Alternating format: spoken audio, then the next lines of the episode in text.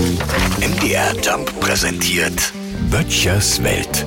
Er ist endlich da, der Energiespartrick schlechthin. Und der kommt nicht immer von mir, nee, der kommt von keinem geringeren als von Nobelpreisträger für Physik Giorgio Parisi aus Italien.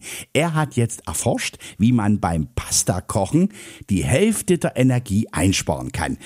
Und das kann sich echt rechnen, denn laut bunter Energieverbraucher sind für das Kochen von einer Tüte Nudeln in einem 5-Liter-Topf bis zu 700 Wattstunden Strom nötig.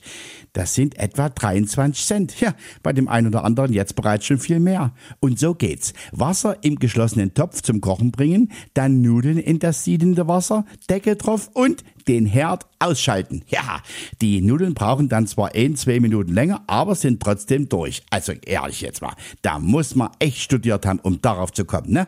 Winfried Kretschmann ärgert sich schon, dass ihm das nicht anstatt seiner Waschlappen-Idee gekommen ist.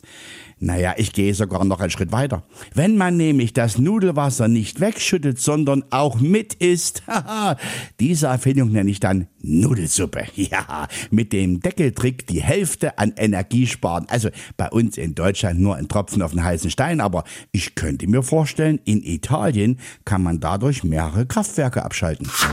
Böttchers Welt. MDR Jump macht einfach Spaß.